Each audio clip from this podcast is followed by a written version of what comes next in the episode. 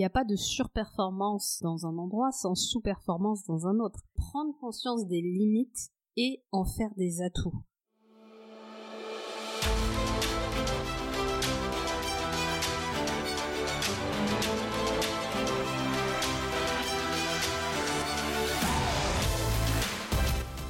Jouer avec les cartes que vous avez en main, c'est le meilleur moyen de fluidifier sa vie et d'avoir un jeu qui nous correspond. Et c'est incroyable le nombre de personnes que je vois et qui viennent me parler des atouts que a un tel ou un tel et de ce qui leur manque pour réaliser ce qui est important pour eux. Et ils ne voient pas tout ce qu'ils ont en face. Aujourd'hui, on va voir ensemble comment analyser les cartes que tu as dans la main et comment jouer la partie de la vie avec tes cartes et pas avec les cartes du voisin.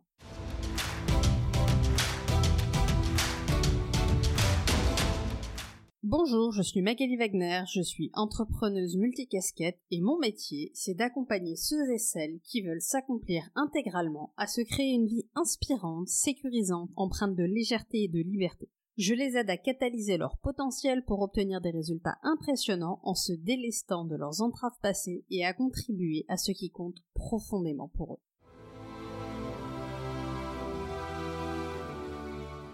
Dans l'épisode du jour, on va comprendre ce que ça veut dire jouer avec ses cartes. Dans la vie, on est tous avec des cartes différentes. On a tous des avantages et des inconvénients.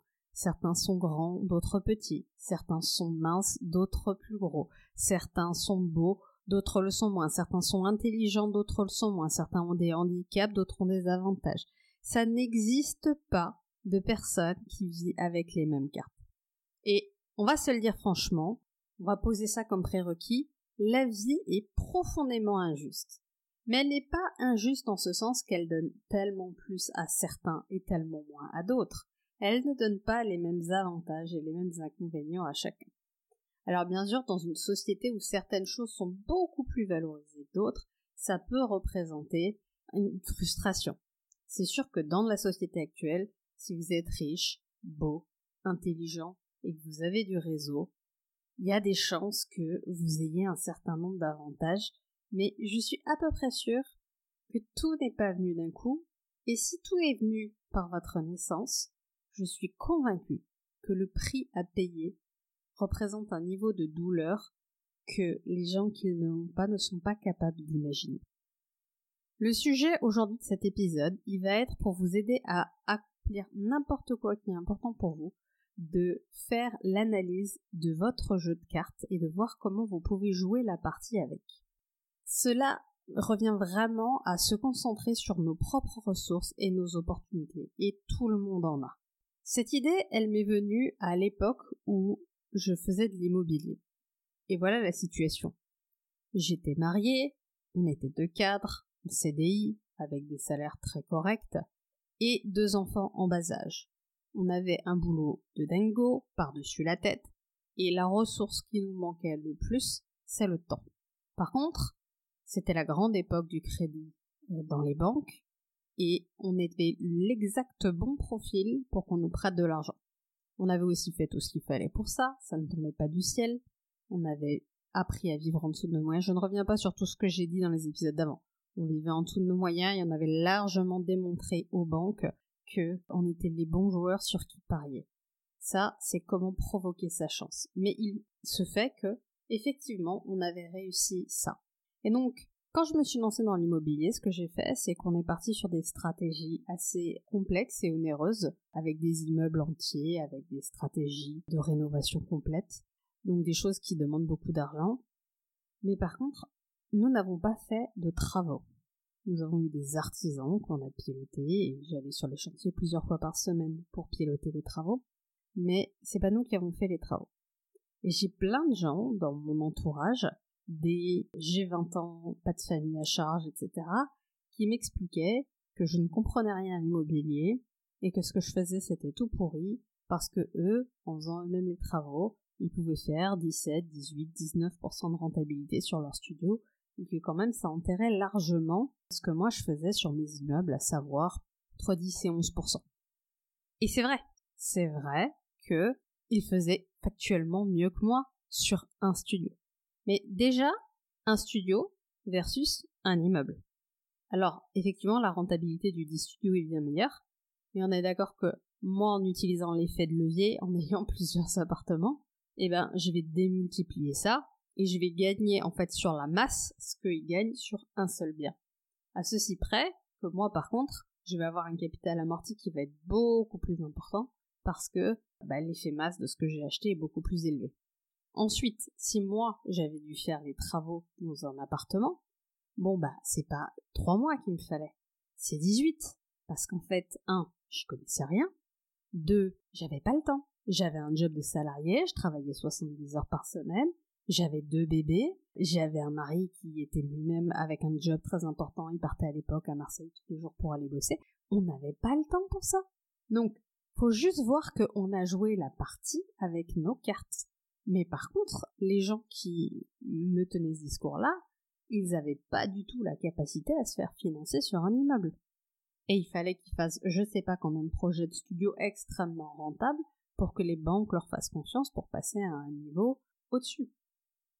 C'est ce que j'appelle jouer la partie avec ces cartes. J'ai joué avec mes points forts et j'ai validé mes points faibles et trouvé des solutions sur mes points faibles. Mon point faible, c'était le temps. Et donc, j'ai mis en place une solution par rapport à ça. Et on peut pas comparer, en fait, leur projet et le mien. C'est des stratégies différentes dans des optiques différentes et des résultats différents. Et si maintenant je faisais rentrer un nouveau joueur qui n'avait pas comme objectif de remplacer son salaire par l'immobilier, mais d'avoir du pur patrimonial et d'avoir des biens qui prennent de la valeur parce qu'ils sont bien placés et qu'en France, les prix de l'immobilier montent. Alors je sais, en ce moment, on est dans une vague un peu de soubresaut, mais je suis très sereine sur l'immobilier à long terme. Il n'y aura pas de souci. Alors c'est sûr que si vous avez besoin de vendre dans les six prochains mois, bah, ça peut être un poil compliqué. Mais encore une fois, l'immobilier, comme beaucoup de choses, va reprendre son, va reprendre son rythme. Bref, si ceux qui avaient une stratégie patrimoniale d'acheter un bien à Paris avec une rentabilité, allez, 5%, 5% déjà, 5-6% ils se chauffent, hein. c'est déjà des gens qui font du bon boulot à Paris. Mais qui prennent 10% par an de patrimoine, bah, c'est une autre partition en fait. Ce sont des gens qui n'ont pas forcément besoin de cet argent au quotidien pour vivre, mais qui ont un patrimoine qui grossit chaque année sans avoir besoin de rien faire. Et je vous garantis que pour faire 10% par an sur une somme qu'en plus vous n'avez pas au départ, hein, parce que si vous l'empruntez à la banque, ben vous l'avez pas au départ cette somme. Donc vous faites grossir un patrimoine qui est un patrimoine que vous aviez pas. J'aime beaucoup quand on parle des, rentabilités dans l'immobilier parce que on parle des rentabilités sur le coût d'acquisition du bien, mais en fait, si on parlait de ce que vous avez réellement investi, de la cote-part que vous avez réellement investi, alors les rentabilités, elles sont extravagantes. Maintenant, on est d'accord que c'est beaucoup, beaucoup, beaucoup plus de travail que de la bourse ou que de détenir de l'or ou etc. Mais je veux juste qu'on voit que c'est pas le même jeu. D'ailleurs, c'est très intéressant. Aujourd'hui, où mon temps est vraiment quelque chose de très précieux et où, parce que je vis d'une autre activité, bah, j'ai pas forcément envie d'aller développer un immobilier qui me prend beaucoup de temps. Là, je suis en train de partir sur des stratégies à la fois dans l'immobilier et à la fois dans d'autres actifs qui sont moins chronophages en tout cas. Et ça, c'est parce que je joue avec mes nouvelles cartes et que mes cartes, elles ont changé. Oui, parce qu'il se passe ça. Quand on joue aux cartes, régulièrement, on en pose sur la table et on en tire des nouvelles. Moi, aujourd'hui, je tire des nouvelles cartes et je joue avec ces nouvelles cartes. En fait, on s'adapte. C'est pas possible d'avoir une stratégie il y a dix ans et de vouloir qu'elle tienne. Et ça, je peux vous le donner dans tous les domaines de vie. C'est vrai pour quand je me suis lancée dans l'entrepreneuriat, dans le coaching j'ai fait des choix de me focaliser sur ce qui me paraissait vraiment important pour moi et sur ce qui était vraiment le plus stratégique selon mes critères. Et donc j'ai focalisé sur mon niveau de développement personnel parce que je crois profondément qu'en fait on ne peut pas accompagner quelqu'un si on n'a pas soi-même traversé ses zones d'ombre et qu'on ne s'est pas accompli sur ses propres zones d'ombre. Et c'est pour ça que je continue d'ailleurs à me faire accompagner et à me faire superviser. Et deuxièmement mon niveau de coaching. Et pendant deux ans quasiment, ça a été mon top objectif que d'avoir un niveau de coaching qui décape. Et même encore maintenant, si je me fais superviser et si je poursuis dans ce domaine, c'est parce que je vais encore chercher des millimètres et parce qu'en fait, je crois que le secret de mon travail, c'est qui je suis moi et qu'est-ce que j'envoie et le niveau technique auquel j'envoie. Mais par contre, pendant deux ans, j'ai mis zéro ressource sur marketing. Zéro ressource pour me faire connaître, zéro ressource pour que vous sachiez qui je suis, etc. Et ce qui est très intéressant, c'est que la vie m'a amené des clients, la vie m'a amené sous plein de formes, sous forme de partenariats, d'associations, etc. Des clients sans que j'ai besoin d'aller les chercher parce que j'avais un focus très clair qui était servir au maximum et développer mes compétences. Et à l'issue de ces deux ans, je me mets sur un focus de développer mon entreprise. Et là, c'est très intéressant parce que effectivement, c'est en train de passer à un autre niveau. J'apprends plein de choses en marketing, en entrepreneuriat. Je suis en train de structurer les choses comme je l'avais jamais fait. Et c'est une nouvelle étape en fait. Mais je joue avec mes cartes, de le faire petit à petit. Contrairement à plein de gens, encore une fois, bah, j'ai une famille, donc ça quelque chose qui prend du temps dans ma semaine, et c'est une priorité. Donc je joue aussi sur 10 ans et j'ai organisé la structure pour avoir le temps. La plupart des gens j'ai, ils ont quitté brutalement un job où ils se sont mis en disponibilité et ils ont 6 mois pour tout apprendre et en vivre. C'est sûr que c'est compliqué. On joue pas la même partition mais on veut peut-être pas non plus les mêmes résultats. Moi, je suis là pour 20 ans. Cherchez-moi dans 20 ans, vous me trouverez encore. Donc, j'ai le temps. Mais ce qui est drôle, c'est que parce que j'ai le temps, parce que je mets les actions au bon endroit, ben en fait, ça va beaucoup plus vite que pour la plupart des gens.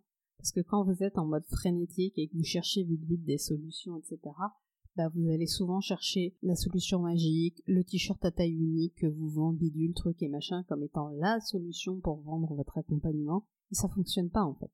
Et c'est vrai pour votre organisation de vie, j'en parlais dans un précédent épisode, mais nous à la maison, c'est tout à fait possible que sur les membres de la famille, à quelques degrés près, on mange des choses différentes.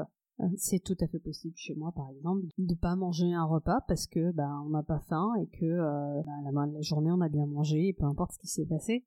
Moi, j'ai pas de problème avec le fait que mes enfants euh, ratent un repas, surtout si c'est le soir, ils vont se coucher, demain il fera jour quoi. Évidemment, il n'est pas autorisé en échange d'aller taper dans les placards euh, entre les deux repas pour essayer de gratter du sucre, ça c'est non.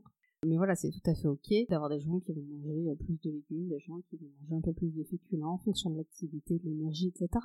Je veux vraiment qu'on voit ça en fait. C'est pas la même équipe. Moi, je le vois. Euh, je me suis beaucoup comparée à moins de 30 ans qui étaient dans, mon école de coaching et qui avaient 100% de leur temps disponible et qui pouvaient euh, dédier intégralement leur temps que au lancement de leur activité au coaching.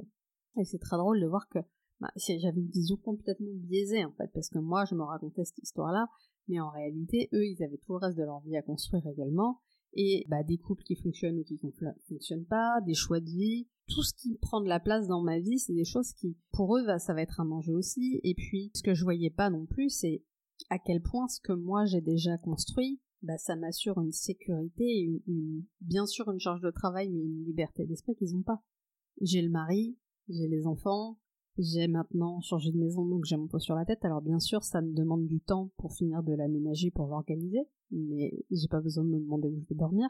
J'ai des revenus qui viennent de mon travail et j'ai des revenus qui viennent de euh, mes investissements précédents. Et en fait, c'est très intéressant. Je, je, comparais des trucs qui n'étaient pas comparables en fait. Et je joue avec mes cartes. Donc j'ai une stabilité personnelle, familiale, et j'ai aussi une vie qui est encombrée parce que bah il y a beaucoup de choses dedans et que ces domaines de vie-là ils sont importants pour moi. Et donc je dois apprendre à jouer avec ça mais jouer avec mes cartes, c'est assez intéressant de voir que ça m'a libéré de voir comment ça se passait dans la vie des autres et d'aller essayer de comprendre ce qui se jouait pour eux. Et peu importe le domaine de vie dans lequel vous voulez progresser, je vous invite à vous poser la question en fait. C'est quoi les ressources que j'ai, c'est quoi les contraintes que j'ai? Et c'est lequel le jeu auquel je veux jouer? Je sais pas combien de personnes je vois qui ont voulu lancer une activité à leur compte et puis finalement il y a une forme de contrainte qui se gère et pour plein de raisons, ils reprennent une activité salariée et c'est super. Ma copine Manon, avec qui j'ai travaillé pendant un moment et avec qui je plein doute retravaillerai encore, elle a repris une activité salariée et c'est carrément ok, ça correspond à son horizon de temps, à sa structure personnelle, à ses projets professionnels et personnels et en plus elle s'est trouvé un job de dingue qui est exactement le job qu'elle adorait faire sauf qu'elle est salariée. C'est pour tous ceux qui pensent qu'il faut absolument être à son compte pour faire le job de vos rêves, je vous garantis qu'il existe un job salarié où vous pouvez faire ça. La question c'est qu'est-ce que vous êtes prêt à mettre en place pour le trouver? Donc c'est absolument essentiel de jouer avec ces cartes si on veut fluidifier sa vie. Parce qu'évidemment, si moi je veux jouer avec les cartes de quelqu'un d'autre, bah, je crée de la friction, je crée de la comparaison, je crée de la douleur. Si je vais me comparer à Elon Musk sur sa force de travail, bon bah on n'a pas la même vie, il a probablement 18 nounous pour gérer ses enfants, il a probablement deux, trois ou quatre assistantes exécutives, il a et ça n'enlève rien en fait que ce mec est probablement une bête de travail, etc. Hein. Juste dire bah il a d'autres cartes dans sa main que moi. Si je vais me comparer ce qui peut m'arriver parfois de me comparer à des gens qui prennent extrêmement soin d'eux euh, ou de leur bien-être. Et c'est vrai que dans ce domaine-là, ils sont beaucoup plus forts que moi. Et en même temps, ces personnes-là, parfois, elles aimeraient avoir mes réussites entrepreneuriales ou personnelles dans d'autres domaines, etc. Et évidemment, là où vont nos ressources, vont nos résultats. Donc, euh, c'est assez drôle. Je veux juste que vous voyez qu'il n'y a pas de surperformance dans un endroit sans sous-performance dans un autre. Et si, comme moi, vous voulez avoir une vie dans laquelle il y a un relatif bon niveau de performance dans beaucoup de domaines, bah, ça va dire que ça va prendre un poil de temps. Tout est possible, hein, mais le triangle de la gestion de projet, c'est toujours le même, hein, coût, temps, qualité. Bon bah, à un moment donné, le triangle se déforme, mais il ne rompt jamais. Donc en fonction des ressources que vous pouvez y mettre, si vous voulez le même niveau de qualité et si vous voulez, vous avez dans le coût, moi je vais mettre ressources, vous avez un certain niveau de ressources, bah ce qui va monter c'est le temps. Mais c'est ok. Et c'est à chacun d'entre nous de voir en fait quel est son triangle. Mais si on joue avec ces cartes, ça devient facile. En fait, moi je me rends compte maintenant de à quel point c'est confortable en fait à certains égards d'avoir la vie que j'ai. Quand je dis à mes clients que quand ils veulent faire une proposition financière à quelqu'un, c'est absolument essentiel d'être complètement libre sur le fait que la personne elle dise oui ou elle dise non. Alors évidemment, ben, c'est beaucoup plus facile pour moi qui ai structuré ma vie et qui l'ai organisée financièrement. Et en vérité, moi, quand je fais une proposition financière à quelqu'un, que la personne dise oui ou non, dans tous les cas, c'est ok pour moi, mais c'est profondément ok pour moi mais c'est parce que j'ai mis en place un système qui fait que si la personne me dit non, ben je sais quand même comment je vais nourrir mes enfants. Bon, pour la plupart d'entre nous, on sait tous comment on va nourrir nos enfants, mais ça peut faire du bruit dans la tête.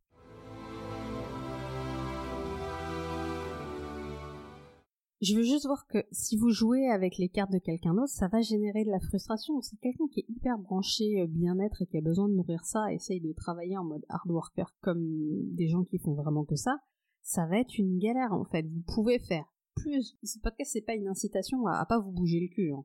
C'est juste de vous dire, au lieu de juste vous bouger le cul comme des brutes, est-ce qu'on pourrait jouer avec ses points forts? Est-ce qu'on pourrait jouer avec son énergie? Est-ce qu'on pourrait jouer avec la capacité à attirer ce qui est important pour nous dans nos vies? Et arrêter de se ralentir en essayant de vouloir avoir les résultats de je sais pas qui. Je sais pas combien de personnes j'ai qui veulent réussir dans leur vie et qui sont beaucoup plus à l'aise dans les interactions en présentiel et qui s'obligent à avoir des super stratégies internet parce qu'on leur a dit qu'il fallait avoir des super stratégies internet. Et je dis pas qu'il n'y a pas de bonnes stratégies internet, je pense qu'il y a plein de bonnes stratégies. Je pense juste qu'elle est potentiellement pas adaptée à vous. Et c'est vraiment important en fait d'avoir la bonne stratégie pour la bonne personne.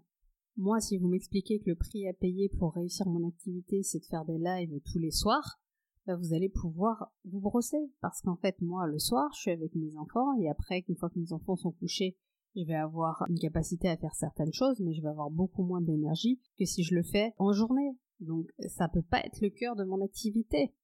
Et c'est pour ça que je vous invite à chercher, vous, c'est à quel endroit votre zone de génie, c'est à quel endroit que c'est fluide pour vous, et arrêtez de vous comparer.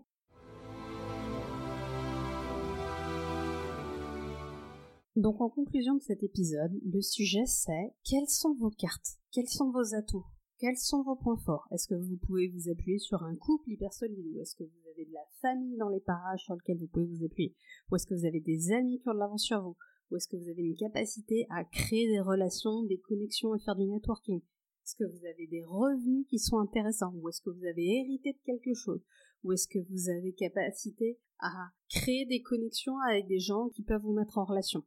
Quels sont vos atouts?